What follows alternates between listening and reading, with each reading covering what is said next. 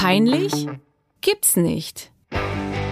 Hallo, mein Name ist Clara Ott. Ich bin Redakteurin im Wissenschaftsressort bei Welt. In diesem Podcast möchte ich mich Gesundheitsthemen widmen, die unangenehm sind und schambehaftet oder sogar mit Angst verbunden. Mein Thema heute ist eine wunderbare Sonderfolge. Weil ich zurzeit nicht in Deutschland bin, springt mein Kollege Holger Chapitz ein. Holger ist ein Kollege aus der Wirtschaftsredaktion, der dort zwei Podcasts hat und mir ist ja nichts peinlich. Ich könnte ihn nicht vertreten, denn die Podcasts handeln von der Börse und von Aktien. Der eine heißt Defner und Chapitz und der andere heißt Alles auf Aktien. Holger wiederum hat aber angeboten, in meinem Podcast mich zu vertreten und er möchte gerne wissen, warum er als Mann im besten Alter doch mal zum Urologen gehen müsste. Im Studio mit ihm wird Professor Dr. Thorsten Schlomm sein, der Direktor der Klinik für Urologie der Berliner Charité. Ich bin wahnsinnig gespannt, was die beiden miteinander besprechen und wünsche ganz viel Spaß bei dieser Folge. Ja, danke, Clara. Normalerweise mache ich hier Wirtschafts- und Börsenpodcasts, aber Vielleicht ist es gar nicht so schlecht, dass ich heute diesen Podcast hier mache. Es, A, geht es auch um die Wurst wie an der Börse, aber als Mann im besten Alter, der in seinem Leben noch nie beim Urologen war, stehe ich wahrscheinlich nicht alleine da. Es wird vielen von euch so gehen. Und ich habe da auch so meine Vorurteile. Auch die würde ich mit vielen von euch wahrscheinlich teilen. Und vielleicht mein erstes prägendes Erlebnis, was ich hatte, war als ich bei der Musterung war und dann kam ich bei so einem Musterungsarzt und der steckte dann beherzt einen Finger in meinen Po und zog an meinem Hodensack und sagte dann so, ja, äh, Sie können Kinder kriegen. Ich dachte nach dem Schmerz, das ist jetzt vorbei, aber das war so mein erstes Erlebnis. Das zweite Erlebnis, was ich mit Urologen hatte, war bei Welt.de gibt's regelmäßig Geschichten und dann sagte ein Urologe, ähm, eine Erektion bei einer Untersuchung ist ganz normal und diese Geschichte verkaufte sich wie blöd. Das war nämlich eine Abo-Geschichte und da merkte ich irgendwie, da gibt es einen Informationsbedarf, da gibt es irgendwie aber auch gewisser Charme, der da eine Rolle spielt. Und beides wollen wir heute hier in diesem Podcast angehen. Und ich hoffe, danach sind wir ganz schamlos, können wir mit diesem Thema umgehen. Und ich kann meinen ersten Termin dann beim Urologen machen. Und ich freue mich, eine Koryphäe auf dem Gebiet Urologie begrüßen zu können.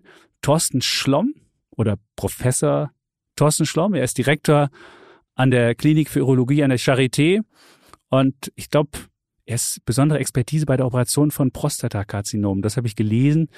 Aber das Schöne ist, Thorsten, ich nenne ihn jetzt Thorsten, ist nämlich ein sehr lässiger Typ und ähm, Urologen sollen besonders lustige Leute sein. Er ist ein lustiger Mann, hat auch ähnliche hm, Pimmelhumor wie ich. Das ist auch wichtig, wenn wir das Thema heute besprechen dann freue ich mich, dass wir unterhaltsam das Thema umrunden. Herzlich willkommen, Thorsten. Ja, danke, Holger. Fangen wir mit Pimmelhumor an. Die Frage ist ja, wer hat die Erektion bei der Urologenuntersuchung? Das ist sozusagen, das hat der Kollege wahrscheinlich nicht gesagt. Das ist wunder. Also ich lachte auch wie so ein kleiner Junge darüber. Also es ist wunderbar. Wir haben ja bei uns äh, bei einem anderen Podcast, die ich mache, alles auf Aktien und Defner und da haben wir, wenn wir Gäste einladen, so eine ja, Tradition, dass der Gast sich erstmal in eine Minute selbst vorstellen, so eine Art Elevator-Pitch, also so eine äh, Fahrstuhlfahrt, wo er in eine Minute sagt, so richtig für sich wirbt und sagt, Leute, ihr müsst dranbleiben, weil. Und ich würde sagen, Thorsten, du sagst, stell dich kurz vor und deine Minute läuft jetzt. Ja, das ist schon anmoderiert. Ich bin Urologe, Chefarzt der Urologischen Klinik in der Charité. Wir sind tatsächlich die größte urologische Klinik Europas. Also wir haben eine Menge Patienten, die wir da sehen. Und tatsächlich sehen wir in der Urologie sehr komplexes äh, Spektrum. Das heißt, wir machen Nierentransplantationen, wir haben äh, sehr viel Krebs. Also unser, unser Hauptstandbein ist eigentlich äh, Behandlung von Krebserkrankungen, auch fortgeschrittene Krebserkrankungen. Und deswegen kommen wir ja gleich auf die Vorsorge, damit man das ein bisschen besser machen kann. Aber auch Nierensteine ähm, und dieses ganze Zeugs wie Impotenz, äh, Inkontinenz, also das, das ist ein riesen Formkreis. Und das macht spannend. Wir forschen sehr viel, gerade molekulare Tumorforschung. Das heißt, wie entsteht so ein Tumor auf molekularer Ebene? Das, das verstehen wir immer mehr und können dann diese Schalter wieder umschalten in den Genen und damit auch heutzutage äh, Erfolge erzielen, die es früher gar nicht gab. Die Leute fragen mich immer, wie wird man Urologe? Und das würde ich jetzt gleich fragen. Wir wollen jetzt eine Minute. Dein, okay, du hast noch 20 okay, okay. Sekunden, dann ich würde die Frage würde ich gleich noch stellen. Aber Ansonsten lebe ich hier in Kreuzberg, also fast um die Ecke. Wir sind hier ja. in dem tollen neuen Springer-Gebäude. Und ja, mehr gibt's jetzt eigentlich nicht. Und jetzt sitze ich dir gegenüber und da sieht ein gut aussehender Mann da und man denkt sich so, Thorsten, du hättest irgendwie Landarzt werden können oder man hätte denken können, weil sie in so einer Arztserie könntest du den gut aussehenden Arzt äh, spielen. Und warum bist du jetzt Urologe geworden? Du könntest den gut aussehenden Patienten spielen, muss ich das Kompliment zurückgeben. Also ich bin Urologe geworden aus Zufall. Also ich bin erstmal Arzt geworden, das ist sozusagen ja so die Grundvoraussetzung. Also ich bin erstmal froh, dass ich mein Abi geschafft habe, dann äh, irgendwann Arzt geworden, auch aus Zufall. Habe nämlich Zivildienst gemacht im Krankenhaus auf einer Krebsstation und da fand ich das spannend, gerade diese Zusammenarbeit im Team. Und habe dann im Studium in Göttingen relativ früh angefangen, diese Krebsforschung zu machen. Und da war ich zufällig, hatte ich ein Projekt über Nierentumore, das sind ja die urologischen Tumore. Und bin darüber dann tatsächlich in die Urologie gekommen. Dann geht man da, lernt die Leute kennen und tatsächlich sind die Urologen ein relativ handfestes, derbes, trinkfestes Völkchen. Mhm. Also ganz anders als andere äh, ähm, Spezialitäten. Also nette Leute, habe ich mich wohlgefühlt und dann habe ich mich da geblieben. Von außen stellt man sich immer, ja, komische Leute vor, weil ich weiß nicht, wie viel Pimmel hast du, siehst du am Tag? Keinen. Kein? Also bei der OP Doch den immer eigenen ein, wahrscheinlich. Ja, bei der OP immer einen, Okay. weil man ja dann beim Operieren auch Katheter einlegt und so Ja. weiter. Aber tatsächlich, da kommen wir ja auch gleich drauf, ist Ja. so eine äh, Besuch beim Urologen, muss man nicht immer die Hose runterlassen. Okay, wunderbar. Aber jetzt gibt's wahrscheinlich auf der Party, was, was fragen Da die habe ich Leute dann so? in der Hand, ja. Na, wenn du wenn du auf einer Party bist und dann sagst du, ey, ich bin Arzt, alle so, hey, ja, ich hab hier. Und dann sagst du, ey, Urologe, wie gucken dann die Leute? Was ist so die Frage, die die Leute stellen? Also erstens verrate ich das keinem. Also ich, Okay. ich laufe nirgendwo hin und stelle mich als ich bin Arzt vor, sondern ich stehe da einfach irgendwo Ja. rum. Aber irgendwann fragt Ähm, ja mal jemand und wenn und, die dann und, sagen, und wenn die dann Urologe, fragen, was, dann sage ich irgendwie, ja, irgendwie Arzt. Ja, und dann, dann? dann fragen wenn die weiter, sage ich halt Urologe, aber dann ist das jetzt auch nicht so spannend. Bei den Frauen ist das spannender. Die fragen dann immer, wie kommst du denn äh, Mhm. in die Urologie? Dann haben die schon ein bisschen äh, Erklärungsnot. Hm. Aber wie gesagt, dann zähle ich das einfach. Und wie gesagt, das, was wir machen, wenn man sich das mal anschaut, ist ja eher äh, Chirurgie als im Prinzip Mhm. äh, Hausarztpraxis. Jetzt gab's immer die Geschichten, ich weiß nicht, die wir immer in der Jugend gehört haben, der Mann, der seinen Pimmel in den Staubsauger gehalten hat und dann zum Urologen kam. Ist das wirklich, sind das so Mythen oder ist da wirklich was dran und machen das Leute? Ja, das nennt sich Morbus Vampirette. Es gibt einen Staubsauger, der heißt Hoover Vampirette, hieß der tatsächlich. Äh, Okay. Hoover Vampir. Und das war so ein, so ein Handstaubsauger. Und der hatte vorher so ein, so ein Rohr. Ich zeige das jetzt, jetzt können, können, Ja, Sie, können, können die Zuschauer nicht sehen. Also so, Aber das ist doch zu kurz. Ja, ja. Das ist doch kürzer als der mit der, der Durchschnittspimmel ist. also so zwei, das, zwei Daumenlänge. Das klingt schmerzhaft. Und da war im Prinzip auf der Mitte dieses Ding war ein Häcksler.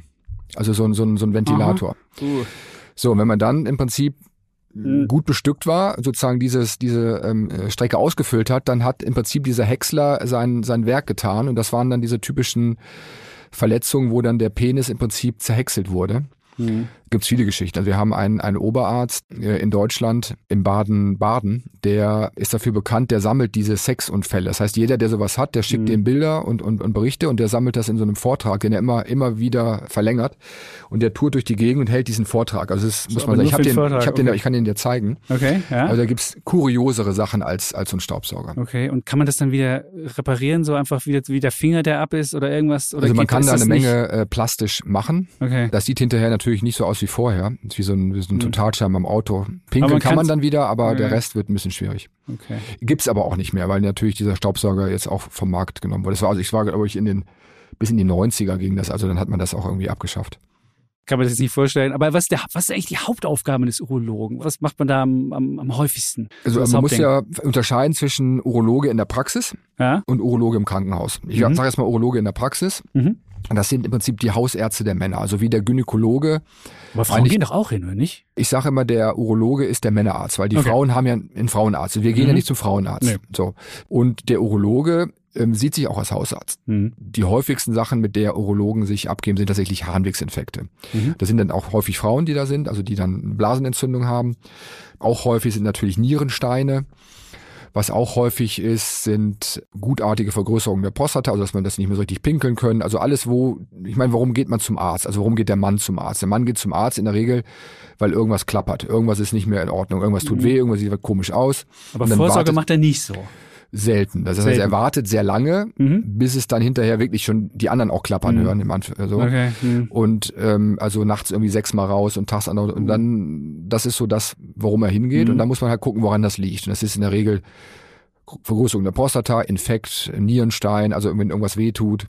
Aber warum Ähm, kommen die Leute zu spät zum Urologen? Gut, Männer gehen jetzt generell nicht so häufig zum Arzt, deswegen äh, sterben sie auch früher. Aber gibt es beim Urologen scheint ja noch so ganz besondere Sachen zu sein, die man da nicht mag. Gibt es da eine Statistik, wo man sagen kann, da gibt's den Mythos, dass man da, da die Hose unterlässt und dann kommt da noch ein anderer Arzt oder eine Ärztin rein und sagt so, hallo, ich wollte noch mal die Unterlagen rausholen oder dann kommt die Sprechstundenhilfe und sagt so, hey, hallo, äh, machen wir noch einen Termin und man steht da oder was sind so oder was ist die unangenehme Sache, die da passiert? Dass da Leute reinkommen, ist in der Regel nicht der Fall. Es kann natürlich sein, dass die Sprechstundenhilfe direkt drin bleibt, weil Okay. die was anreicht oder was dokumentiert, wie beim, wie beim Zahnarzt ist. In der Regel ist man Mhm. mit Patienten ja auch, wenn es um sowas geht, nicht alleine im, im Zimmer. Mhm.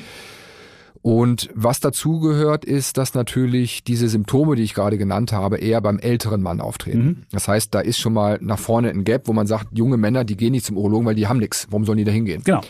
So, und ein großer, sozusagen, so, so eine mentale Brücke, die man da bauen muss, ist, dass der Mann ja gelernt hat, dass Vorsorge gut ist, nämlich bei seinem Auto.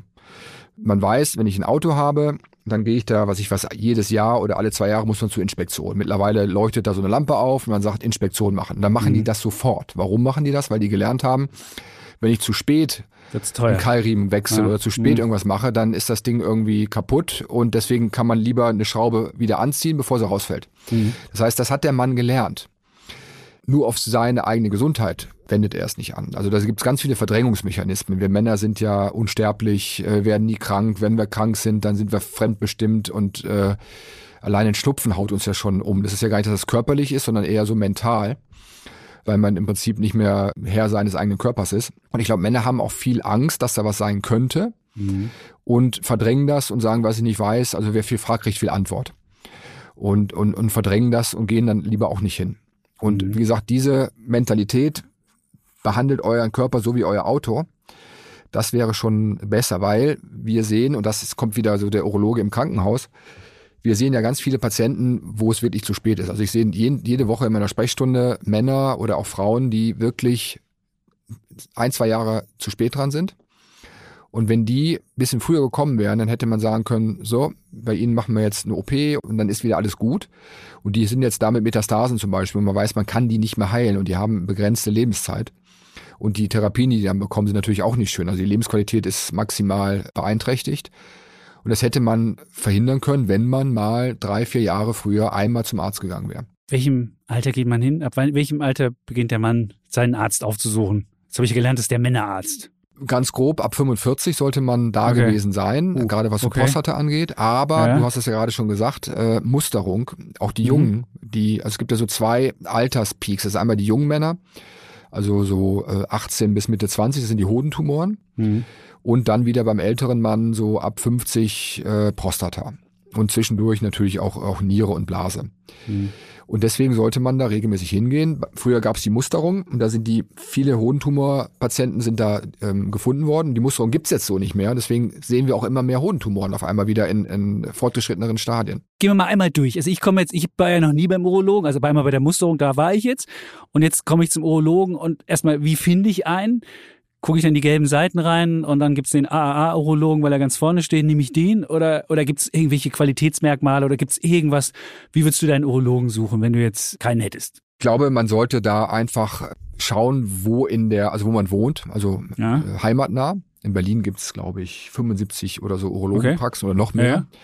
Und da gibt's in jedem Stadtteil gibt's gibt's halt, halt Urologen. Und da würde ich einfach gucken, wer ist bei mir um die Ecke Okay. und würde da hingehen. Also ich würde da jetzt Das keine. alles? Und es gibt nicht irgendwie fünf Sterne, vier Sterne, irgendwie sowas? Gar nicht? Das ist ja das große Problem in der Medizin, dass es diese Bewertung nicht gibt. Also jeder kann machen, was er will, ohne Mhm. dass es auffällt. Da gibt's natürlich so Einträge irgendwie bei Google und so weiter. Mhm. Da würde ich jetzt erstmal nicht so viel drum geben, sondern ich würde einfach hingehen und der wichtigste Faktor wäre mir, ob ich mit dem klarkomme. Das ist Also ob klar, das wenn man irgendwie- Ob ich, ob ich mich da irgendwie wohlfühle. Okay, und gibt's auch Frauen, die die Urologen? Ich Ja, ja, gibt's auch. sicher. Also und wir- Männer denken ja auch anders. Du hast, so wie wir jetzt hier reden, dass du sagst, hey, ein Mann würde sein Auto zur, zur Reparatur bringen oder zur Wartung, aber seinen eigenen Körper nicht. Das können ja Frauen vielleicht gar nicht so fühlen. Das haben sie vielleicht mal gelesen, aber sie kennen es nicht aus der eigenen Erfahrung. Und jetzt ist die Frage, die Männer wissen ja auch, was es so für, für Probleme gibt, was man für Ängste hat und so. Das ist ja ganz anders als Frauen. Und würdest du sagen, die, bei der Urologie ist es schon sinnvoller,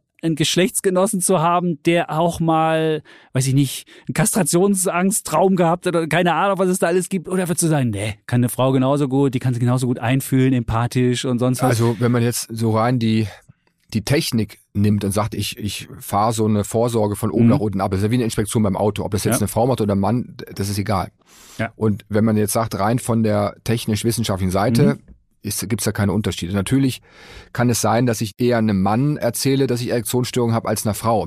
So, das, das, das, das kann natürlich sein. Mhm. Und was ich selber halt erfahre, ist, ich behandle ja ganz viele Bekannte, Verwandte, Bekannten von Verwandten, die kommen dann alle. Mhm. Und tatsächlich war ich jetzt auch gerade mit ein paar Leuten abends mal essen. Und da kam dann der eine tatsächlich an, als er schon ein paar Gläser Wein getrunken hat und hat mir dann was erzählt, was er vorher nicht gemacht hätte. Also das Mhm. ist schon so ein bisschen, glaube ich, die Hemmschwelle ist da und äh, bevor man sich dann über solche Themen wie Erektionsstörungen irgendwie äußert, dass äh, ich habe ja dann sozusagen den Anspruch, dass mir dann geholfen Mhm. wird. Also ich habe ja ein Problem Ja. und möchte eigentlich, dass jemand da professionell mit umgeht. Mhm. Und das muss man, muss man, muss jeder für sich selber auflösen. Also ob es jetzt eine Frau ist oder ein Mann ist, hingehen, wo man sich wohlfühlt. Mhm. Und dann ist so eine Vorsorgeuntersuchung nach, nach Schema F, so Checkheft. Wie funktioniert das? Ich komme jetzt dahin. Jetzt komme ich ins Wartezimmer. Jetzt habe ich erstmal Termin gemacht, komme ins Wartezimmer. Was mache ich dann? Dann las ich neulich im Interview stand dann drin, ja, die Profis würden dann schon die, die Hose runterlassen und würden dann schon den Po entgegenstrecken und dann wäre das schon für den ersten Griff das geeignete Ding. Also erstmal, erstmal sieht man, sieht man den Arzt überhaupt nicht. Das heißt, man meldet sich an. Ja, dann, genau. Ja, gut, das ist äh, bei jedem Vorsorge. Arzt so, ja. Und dann wird äh, man in, auf Toilette geschickt und muss in einen Becher pinkeln. Okay. Urin. Das ist das Erste. Also Dann- man sollte was getrunken haben, damit man auch irgendwie was Genau. Gut. Dann ähm, wird Blut abgenommen. Okay. Da wird aber vorher mit einem drüber geredet, ob man das auch will und so Ja. weiter. Wofür muss man Blut abnehmen? Blut ist ähm, im Prinzip für den äh, für die Prostatavorsorge. Da wird Ah, dieses okay. PSA, PS, prostataspezifisches Antigen, ist also Mhm. ein Wert, der einen Hinweis darauf gibt, ob ein Prostatakrebs da sein könnte. Und je wenn- nachdem, was sonst noch ist, Nierenwerte zum Beispiel Mhm. oder Entzündungswerte. Und wenn ich bei einem, ich war neulich mal beim Hausarzt, der hat mir jetzt, weil die Frau hat mich hingeschickt, sag, jetzt geh mal einmal im Leben zum Arzt, bin ich dann da hingegangen und hat er so eine Grundcheck gemacht und hat mir fünf Tonnen Blut abgenommen. Also, also leider, leider machen die Hausärzte häufig Ja. ganz, ganz viel Zeug. Ja, aber nicht Wo- das Richtige. Genau. Aber Gut. das, was, was wirklich wichtig ist, Okay, machen sie gut. nicht. Also Blut PSA. entnehmen sollte ich da auch. Habe ich Also verstanden? Ich habe jetzt habe ich Patienten, die haben irgendwie kommen mit fünf Aktenordnern Blutwerte Mhm. über Jahre. Auch mit diesem PSA-Wert. Du siehst, dass der dokumentiert steigt Mhm. bis irgendwie in die 100er-Werte und normal ist irgendwie unter vier Oh. und wurde immer ein Haken drunter gemacht äh, und aber nie, keine Konsequenz draus gezogen. Oh, okay. Also auch der Arzt schützt vor, ähm, vor äh, schlechter Vorsorge okay. nicht. Gut, jetzt habe ich die Blut abgenommen Genau. und dann habe ich das und dann komme ich. Und dann, dann geht's zur sogenannten körperlichen Untersuchung. Dann will Oh. man ja äh, mal anfassen. Ja. Und da Jetzt kommt legst das du dich im. Prinzip auf die Liege, Ja. rücklings, also auf Ja. wie wie im Bett, äh, Ja. Bauch nach oben, ziehst das Hemd einmal hoch. Dann Okay. wird Ultraschall gemacht. Gut. Und Ultraschall macht man von den Nieren. Da guckst du, ob die Nieren da sind, wo sie Also hingehören. wie, bei, wie wenn, du, schwanger mit der schwangeren Frau da bist und dann gucken Genau. sie und sagst, oh, hier, Junge, Genau. wie cool. Sowas ist Genau, das. also du guckst, ob die überhaupt da sind. Es gibt ja Leute, die haben nur eine Niere zum Beispiel. Dann, ob die da sind, wo sie hingehören. Manchmal sind die Ja. auch ein bisschen weiter unten. Ja. Dann guckst du, ob da in der Form alles in Ordnung ist. Das heißt, äh, ob da vielleicht ein Tumor Mhm. ist. Dann guckst du, ob da Nierensteine sind oder ob die Niere gestaut ist, also ob die vernünftig abfließt, ob, Ja. ob die gut aussieht. Das kann man sehen. Ist sie zu Okay. klein, ist sie Ja, zu hoch und so weiter. Okay. Dann äh, kann man sich die Blase anschauen. Mhm.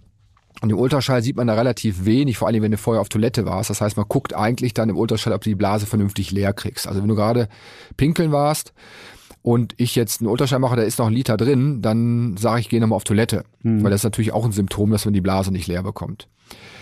Genau, und dann äh, guckt man sich die Hoden an. Das ist im Prinzip einmal, einmal ein Griff. Ähm, und die Prostata. Und die Prostata ist eigentlich untersucht mit dieser Blutabnahme, weil das ist eigentlich der genaueste Wert, den wir haben. Da, da findest du 98 Prozent der Tumoren mit dieser äh, Blutabnahme. Und dann ist tatsächlich einmal Finger in Hintern. Also da wird Mhm. die Prostata abgetastet. Und da kannst du gucken, ist sie, ist sie groß, ist da irgendwie ein Knoten drauf äh, und vor allen Dingen guckst du dir damit auch den Enddarm an. Also das äh, gehört so ein bisschen dazu, weil du musst ja im Prinzip Zeigefinger, also drei, vier Zentimeter rein. Und wenn zum Beispiel dann Blut am Finger ist und so weiter, ist das natürlich immer ein, auch ein, ein Signal für was anderes. Oder manchmal findet man tatsächlich auch einen, äh, einen, Darmtumor, also einen Rektumtumor äh, bei der Prostatuntersuchung. Okay. Also da sollte man dann auch immer drauf achten. Und die Prostata kann man sich dann noch im Ultraschall angucken.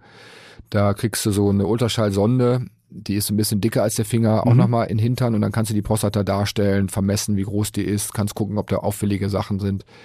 Und das ist so eine gute Vorsorge, also eine, eine Komplettvorsorge. Und das würde ich dann wie oft machen? Je- Alle zwei Jahre, drei, fünf? Je nachdem, also äh, einmal hingehen Mhm. und wenn das alles in Ordnung ist, dann muss man das nicht alles immer machen. Aber auch wenn der PSA-Wert dann super niedrig ist, dann kann man sagen, in zwei Jahren wiederkommen, drei Jahren Mhm. wiederkommen.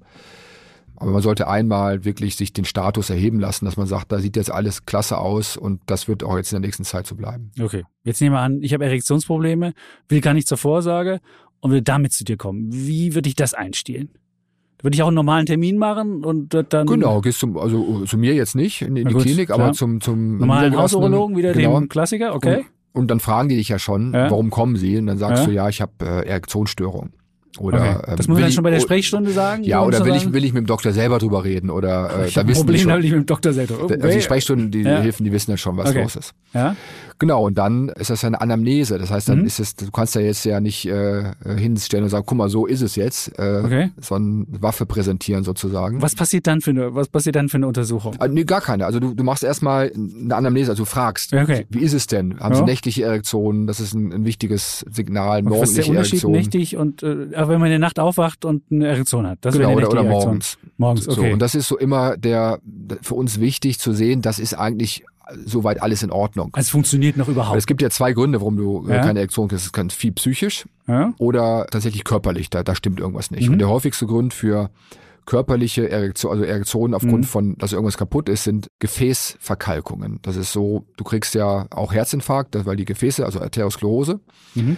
Und die ersten Gefäße, die verkalkt sind, sind die im Schwellkörper, weil die sind ist sehr, aber sehr, mies. sehr, das sehr ist ja dünn. wirklich mies. Das ist eigentlich ganz gut. Ja gut, das ist ein Vorindikator, Die Frühindikator. Urologen sagen ja immer, der, der Penis ist die Antenne des Herzens, weil äh, die Impotenz ist Mhm. häufig ein Vorsymptom von Herzinfarkten. Weil die Schwerkörper erst ver verkalken und der Mhm. Herzinfarkt kommt zwei drei Jahre später. Okay. Und das Schlimmste, was er machen kann, ist, du gehst vielleicht gar nicht zum Urologen, kaufst dir Ja. im Internet Viagra oder gehst zum Urologen Ja. und der verschreibt dir Viagra, untersucht dich nicht. Dann äh, hast du in zwei Jahren deinen Herzinfarkt. Okay. Urologen, deswegen meine ich, sind, sind die, die Hausärzte der Männer. Mhm. Der gute Urologe, der, der schaut sich das halt an und wenn du sagst, du hast morgendliche Erektion und nächtliche Erektion, dann ist da jetzt schon mal nichts Körperliches, dann ist das Mhm. eher psychisch, dass du hast dann Stress oder irgendwie deine Frau langweilt dich oder ähm, Mhm. du fragst ja auch immer, haben sie Geschlechtsverkehr? Ne? Mit wem? Okay. Das ist auch mal so eine Frage. Und wenn du dann das Gefühl hast, da stimmt was nicht, also der, der hat wirklich eine ja, körperlich bedingte Erektionsstörung, dann sollte man diese Männer auch zum Kardiologen schicken, zum Internisten, dass man da einmal einen Check macht, Blutfettwerte, Mhm. Ultraschall, Herz, äh, hier ähm, Gefäße, ob da Verkalkungen sind, weil das ist, wie gesagt, meistens ein, ein Frühzeichen von, von solchen Aber das kann der Urologe nicht sehen. Also gibt's nicht so einen Ultraschall an den Pimmel dran gehalten. Oh, das Genau, das machst du auch. Also du kannst auch? dann auch. Und dann sieht man das auch? Nee, du kannst dann auch im Prinzip Untersuchungen machen. Ja. Also es gibt ja Diagnostik für, für Impotenz, Ja. da macht man Floh-Untersuchungen, Okay. weil wie funktioniert eine Erektion? Ere- Erektion funktioniert ja, dass die Gefäße im Schwerkörper sich weiten. Ja. Man denkt ja immer, die werden irgendwie, ziehen sich zusammen, nein, die Mhm. weiten sich, damit Mhm. Blut einfließen kann. Mhm. Und dann werden die quasi, wird der Blutabfluss nach unten gehindert. Und da kann es halt sein, dass das nicht funktioniert. Das, dann kannst du so den, den Fluss im Penis messen, wie das Blut fließt, äh, fließt das wieder zurück. Und all solche Sachen kann man da machen. Das Also, macht der Urologe auch? Dann sitze ich dann da und kriege eine Erektion oder wie muss ich mir das also vorstellen? du kannst eine Erektion hervorrufen mit Ja. einer Spritze. wie, dann haust du mir da eine Spritze rein?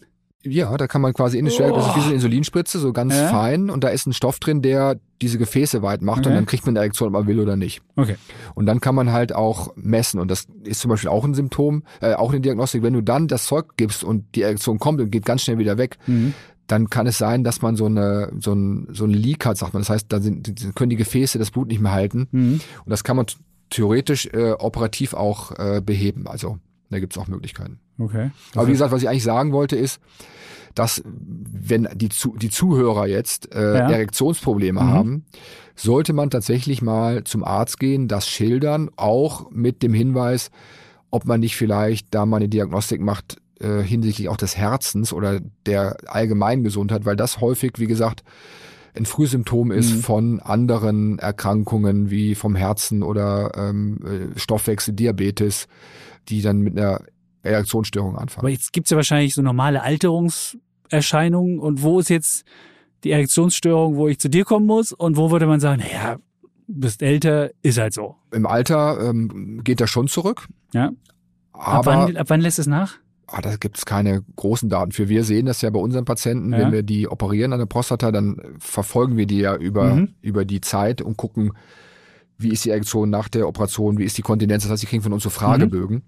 Und die füllen natürlich auch vor der Operation diese Fragebögen aus. Und wir sehen schon, dass die, ja, die wenigsten 60-Jährigen eine volle Erektion. Also gibt's 25 Punkte. Mhm. Und alles, was über 20 Punkte ist, ist, da kannst du mitarbeiten. Und was drunter ist, das ist schon ein bisschen schwierig. Und da haben viele schon nicht volle Punktzahl, muss man sagen. Also Punktzahl. Also, Ihr gibt da Punkte für.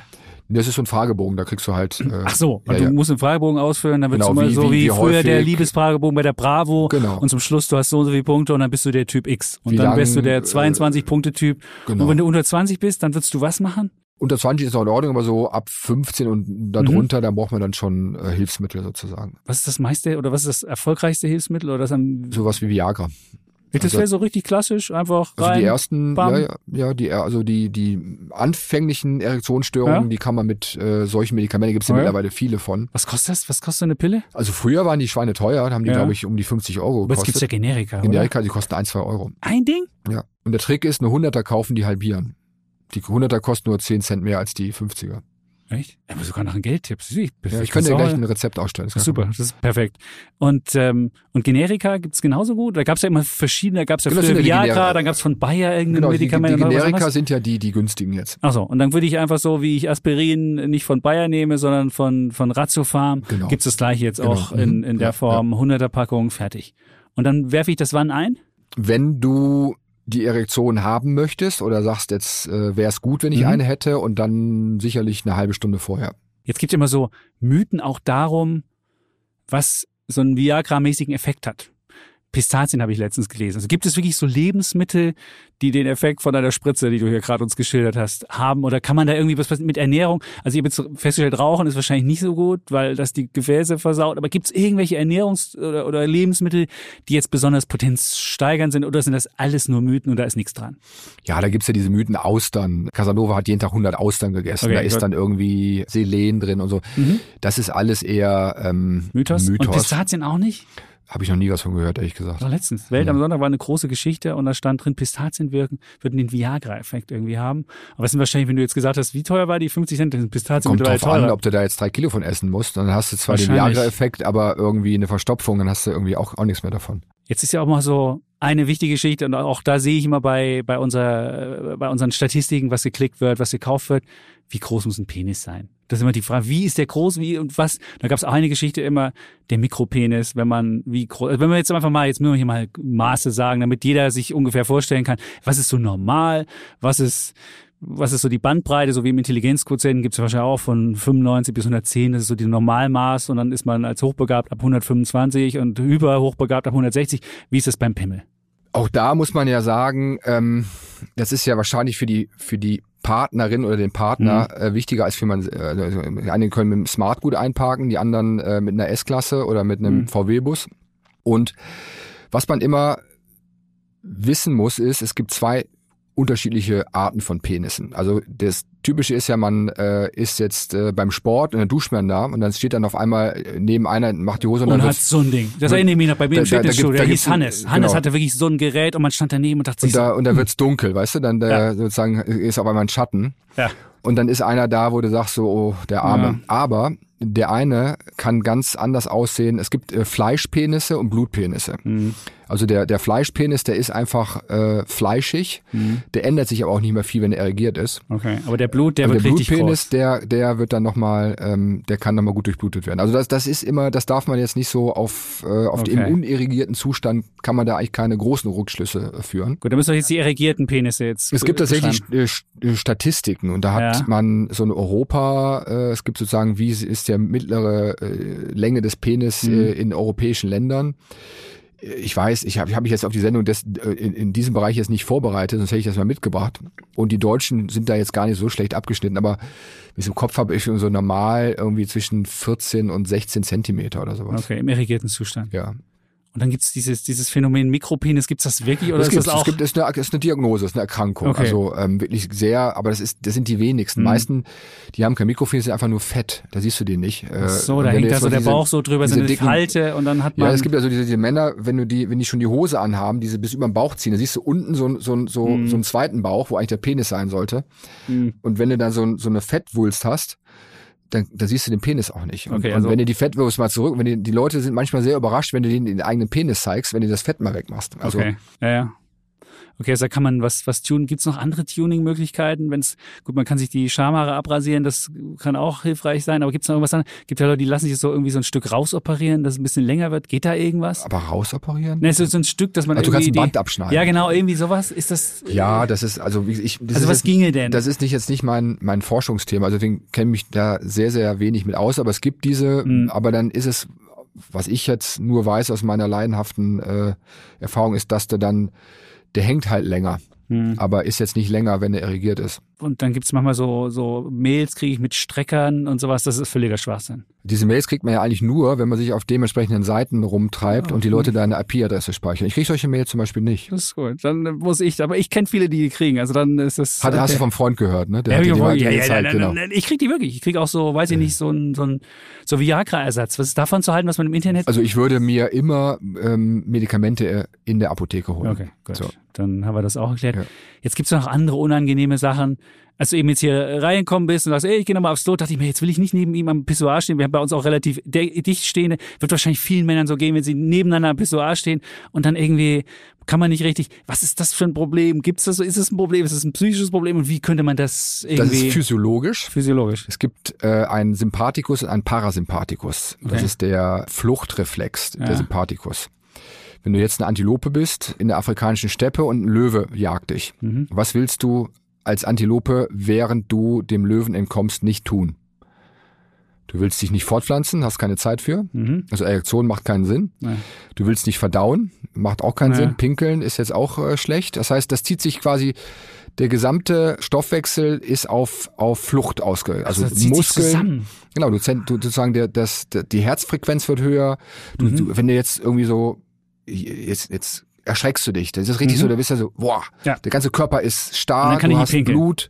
So, und wenn du jetzt quasi dich anstrengst, Mhm. wenn da keiner steht, da kannst du ja laufen lassen und äh, Genau. passiert nichts. Aber wenn es einer daneben steht, fühlst du dich Mhm. beobachtet Ja. und du hast Stress. Und Okay. dieser Stress ist halt, der zieht im Prinzip sorgt dafür, dass du den Blasenmuskel, also das sozusagen der, Mhm. der sorgt halt dafür, dass du nicht pinkeln kannst.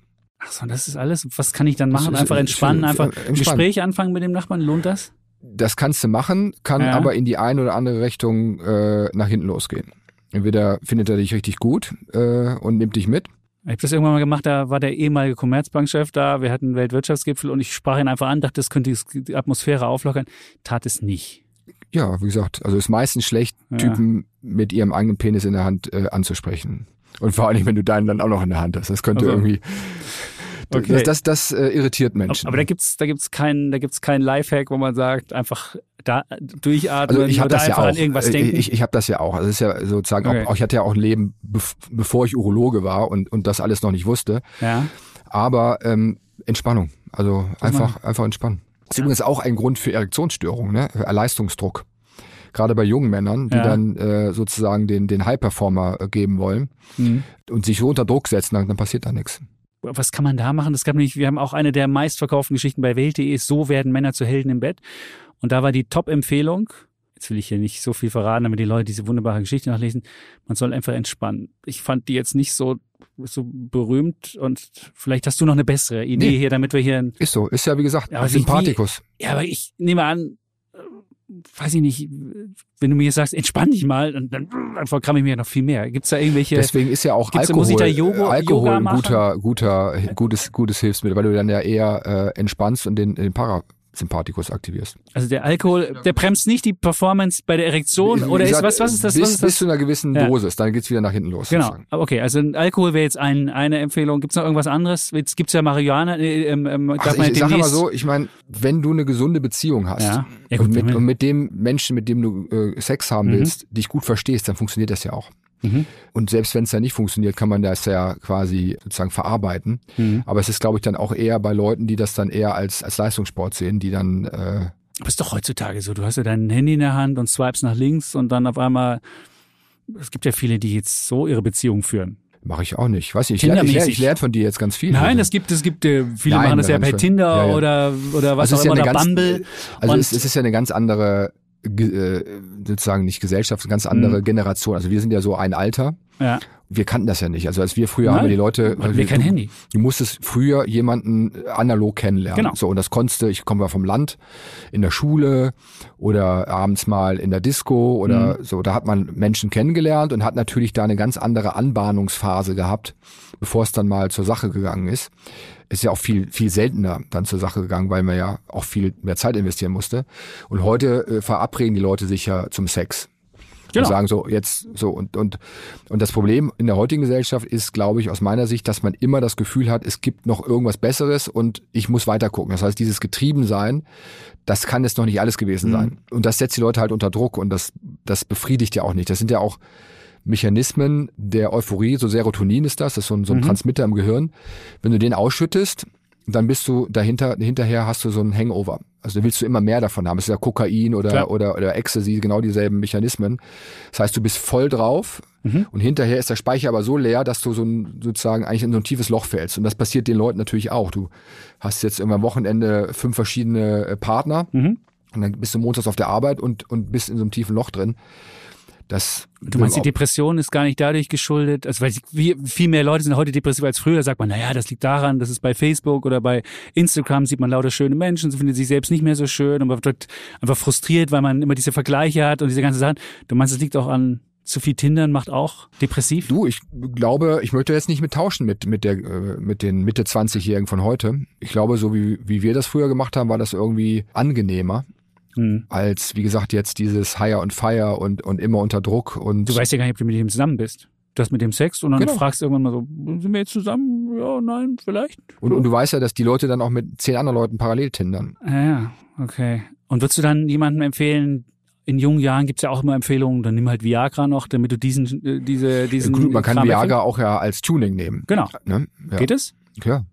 Und dann ist, dann hat man diesen Leistungsdruck nicht, dann kann man sich sagen, ja, dann klappt's auf jeden Fall oder, oder Also, wie wie, gesagt, wenn du gesund bist und nimmst Ja. Viagra, dann äh, hat das natürlich auch einen Effekt. Also das eine Verlängerung der Erektion. Okay. Ja. Kriegen das auch einfach verschrieben? Also nein, wenn jetzt, nein, wie, nein, nein. Also wie gesagt, ich wie würde man das machen, wenn man jetzt junger Mensch wäre? Hier hören wahrscheinlich auch junge Leute zu und sagen sich, ich bin hier genau getroffen, soll auch erzählen, dass es unnatürlich ist, wie ich mich hier paare. Ich habe da Bock drauf. Ich bin halt der Turbo, Turbo. Äh, Also du kannst ja, Tinderer. ähm, kannst du, kannst ja ein Rezept holen von deinem Arzt. Ich glaube, kriegst du auch oder du kannst. Kriegt man wirklich? Gehst du einfach hin, sagst, ich brauche Rezept. Ja. Du musst kein, keine Anamne, kein. Doch, dann wenn ein verantwortungsvoller Arzt, der redet natürlich, dann guckt natürlich schon, ob du jetzt Kontraindikationen da. Aber die junge Männer haben ja äh, keine Herzkranzgefäßverengung oder so weiter. Genau, das ist aber das Einzige, was dagegen spricht. Man kann auch sagen, aus Performancegründen möchte ich gern Viagra haben und dann macht der Arzt es. Ja. Also wüsste ich jetzt keinen Grund dagegen. Okay. Habe ich wieder was gelernt. Ich dachte, das wird man nur verschrieben bekommen bei ernsthaften Problemen. Aber ich habe wenn einen man sagen will, Rezeptblock dabei. Also Ja, super. Das ist per perfekt. Jetzt haben noch andere Menschen mich gefragt, ich soll mal so ein paar klassische Männerprobleme noch ansprechen, weil wir jetzt ja hier unter uns sind. Krampfadern am Hosensack, am Hodensack. Habe ich noch nie gehört, dass es das Problem gibt, aber es muss es geben. Und ich sollte mal fragen, wie das ist. Ja, es ist äh, relativ häufig. Das Ja. äh, nennt man Varikozele. Also Vas Ja. ist das Gefäß Okay. und Zele ist sozusagen eine Ver, Ver, Verdickung. Und das ist einfach die Gefäße im Hoden, die haben so, die sind einfach, ja, haben so eine Beule. Mhm. Das hat zwei Probleme kann das machen. Das eine ist, es sieht nicht schön aus. Also es ist dann wirklich nach außen sieht das aus wie so, als ob du so ein, so ein, so ein, so ein Haufen Würmer im, im Hodensack hast. Also es sieht dann Okay. es kann Schmerzen machen und vor allen Dingen kann es zu Unfruchtbarkeit führen, weil der Hoden ist ja außerhalb des Körpers, weil die Spermien gekühlt werden sollen. Mhm. Die sollen halt nicht die, die ganze Zeit die Körpertemperatur haben. Wenn der so, so ein dickes Gefäß hast, ist es wie so eine, wie so eine Heizung, wie so eine Fußbodenheizung, die die Hoden immer erwärmt. Und das kann ein Grund sein für unerfüllten Kinderwunsch. Deswegen operieren wir das auch relativ häufig. Entweder bei unerfülltem Kinderwunsch, auch wenn es keine Symptome macht, oder wenn es Symptome macht oder kosmetische Probleme, dann operieren wir das. Aber sonst ist es jetzt nichts, wo man sagt, Nein. da muss ich tätig werden. Also du merkst es ja. Ich meine, du merkst, du, du gehst ja damit zum Arzt, wenn es Mhm. dir, stört. Sonst, sonst merkst du es ja wahrscheinlich gar nicht. Inkontinenz. Also Inkontinenz ist ja eine, ein, eine der Hauptbeschäftigungen von, von Urologen. Mhm. Bei Frauen häufiger. Einfach weil natürlich die Harnröhre da kürzer ist und äh, Frauen natürlich nach Geburten ein, ein Risiko haben äh, für Inkontinenz. Da gibt's Diagnostiken, die man macht, aber es gibt auch Operationsmethoden, das machen wir auch. Das heißt, man, man kann gerade bei Frauen gibt's Operationen, wo man dann die Harnröhre anhebt, die, wenn Mhm. diese abknickt, da kann man Operationen machen. Bei Männern gibt's weniger Inkontinenz, wo man sagt, da kommt der Urin einfach raus, äh, wenn das nicht soll. Das ist leider ähm, nach Operationen kann das auftreten. Mhm. Und bei Männern kann es natürlich im Alter auftreten, aber bei Männern ist es eher umgekehrt, dass die so eine Dranginkontinenz haben. Dadurch, dass die Prostata größer wird, und die Prostata liegt ja hinter der Blase, wenn die groß wird, dann kann die Blase sich nicht mehr entleeren und krampft. Und dann presst sie den Urin raus und du hast so den Drang, dass du auf Toilette musst und der Urin kommt raus, obwohl du es gar nicht möchtest. Okay. Und das sind so die typischen äh, Symptome. Gibt's denn so Übungen, die man machen kann, so Inkontinenzübungen oder, oder Erektionsübungen oder sonst Es gibt tatsächlich so Übungen, die man für beides machen kann. Also für, bei der Inkontinenz ist das Beckenbodentraining. Das Okay. sollte man aber mit Spezialisten zusammen Mhm. machen. Also es gibt Physiotherapeutinnen und Therapeuten, die das machen. Und da sind so die besten Sachen mit Biofeedback, weil wenn man jetzt sagt, den Schließmuskel kann man sich, kann man gar nicht anspannen willkürlich. Das ist wie der Herzmuskel, der schlägt, ob man will oder nicht. Und ähm, da werden so Elektroden draufgeklebt und man sieht dann, dass man hier wirklich die richtigen Muskeln bewegt. Und für die Erektion kann man auch tatsächlich Beckenboden, das nennt man, äh, es gibt einen äh, ganz bekannten Urologen, das ist der Professor Sommer aus Hamburg, das ist der erste Professor für Männergesundheit. Also der macht ganz viel in dieser Richtung, auch geforscht. Und der hat tatsächlich ein, ein Buch rausgegeben, das heißt Vigorobics. Da kann man im Prinzip mit Beckenbodenübungen äh, auch die Erektion verbessern. Das klappt tatsächlich. Okay, also wie so ein, wie so ein Muskel, den ich dann da verbessern kann. Ja, ist ja kein Muskel, aber du äh, sorgst dafür, dass die Blutversorgung äh, besser wird. Dann habe ich noch eine Frage zum Schluss. Gibt es das wie Wechseljahre bei Männern? Bei Frauen gibt es das ja? Und worin äußert sich das? Und kann man, muss man da auch Hormone nehmen oder äh, irgendwas? Also bei Frauen sind die Wechseljahre ja dadurch bedingt, dass der Östrogenspiegel Östrogenspiegel. ab- Genau, wenn man und, irgendwann keine Kinder mehr kriegt, braucht man das ja nicht mehr. und dann äh, gibt's halt diese typischen Symptome wie Nachtschweiß, Schweißausbrüche, aber auch Depressionen können da natürlich kommen. Schlafstörungen. Genau. Bei Männern ist es natürlich auch so, dass im Alter das Testosteron abfällt. Mhm. Aber bei Männern ist es häufig so, dass auch bis ins hohe Alter, 80, 90, das Testosteron immer noch in einer bestimmten Dosis da ist. Weswegen auch ja 80-Jährige noch Kinder zeugen können. Mhm.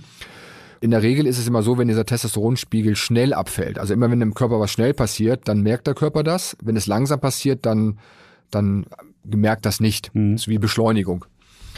Und dann kann man den Testosteronwert messen. Und wir haben auch viele Männer, die tatsächlich einen niedrigen Testosteronwert haben, wo wir dann Testosteron zufügen. Also entweder meistens so mit Creme, dass es durch die Haut aufgenommen wird, oder mit Spritzen oder auch, äh, genau, das sind so die beiden Methoden. Und das sollte man dann auch machen, weil wenn man wirklich dieses Symptom hat, dann ist das behebbar. Und äh, Testosteronmangel führt natürlich zu Muskelschwund, Knochenabbau, Antriebsschwäche, Depression. Und da, das kann man wirklich messen. Da gibt es so einen Score. Und wenn das da ist und der Testosteron, dann würde ich das substituieren. Weil Macht das der Urologe auch? Also kann ich da auch ein Testosteron, da kann ich auch, könnt ihr so auch, wenn ich jetzt zu meiner Vorsorge, könnt ihr auch sagen, messen Sie mal Testosteron. ja, ja, sicher. Das macht das, das ist so typische Urologentätigkeit auch, ja. Also auch noch. Habe ich noch was Also wir sind, wir sind auch Endokrinologen. Habe ich jetzt noch eine Frage vergessen? Die wäre, oder irgendwas Peinliches oder wo du sagst, das ist wirklich wichtig, da musst du nochmal, das muss ich hier nochmal loswerden. Also, also Plädoyer ist, Männer geht zur Vorsorge. Nur 11 Prozent der Männer machen das. Und das haben wir in Corona Nur gelernt. Elf? Ja. Wirklich? Nur elf? Dann Ja. gut, dann bin ich ja in guter Gesellschaft. Das ist ja wenigstens. Und, und ich finde, Corona im Prinzip wenigstens hat es einen Effekt gehabt, es hat einen Aufklärungseffekt gehabt. Jeder weiß, was ein R-Wert ist, jeder weiß, was eine Inzidenz ist und jeder weiß, was ein kurvenverläufiger, kurvenhafter Verlauf von einer Erkrankung ist. Und, und auch Krebserkrankungen verlaufen wie Corona, also Kurven. Das heißt, du Mhm. machst was, dann geht das wieder runter, dann, dann wird es wieder resistent, das heißt, dann geht es wieder hoch. Und das kann man alles, wenn es früh ist, also jetzt sagen wir mal, wenn wir einen R-Wert hätten jetzt von 30, dann müsste man irgendwie eine Woche lang Masken tragen alle und dann wäre das wieder weg. Und jetzt sind wir irgendwie bei 400 und äh, müssen wieder über Lockdown und alles drum und dran reden und Impfung. Und auch das ist bei Erkrankungen. Wenn man die früh erkennt, wie beim Auto, kann man den Schaden meistens sehr einfach reparieren und auch heilen.